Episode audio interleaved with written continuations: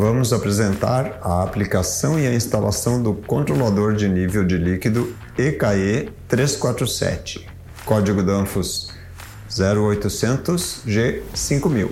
É um controlador utilizado para monitorar e controlar o nível de líquidos de separadores de amônia e outros equipamentos. Ele possui nativamente já sua integração com os dispositivos de controle da Danfoss, seja no sistema on-off, associado a válvulas tipo EVRA, a chave de nível AKS 38 ou ao seu sucessor, interruptor de nível LLS 4000. Possui boa integração também no sistema proporcional, associado ao sensor transmissor de nível AKS 4100 e a válvula de controle proporcional modelo ICM da Danfoss. Ele possui cinco entradas analógicas, duas entradas digitais, três relés de saída SPDT e uma saída analógica. Além do monitor embutido, tem a possibilidade de instalar um monitor remoto.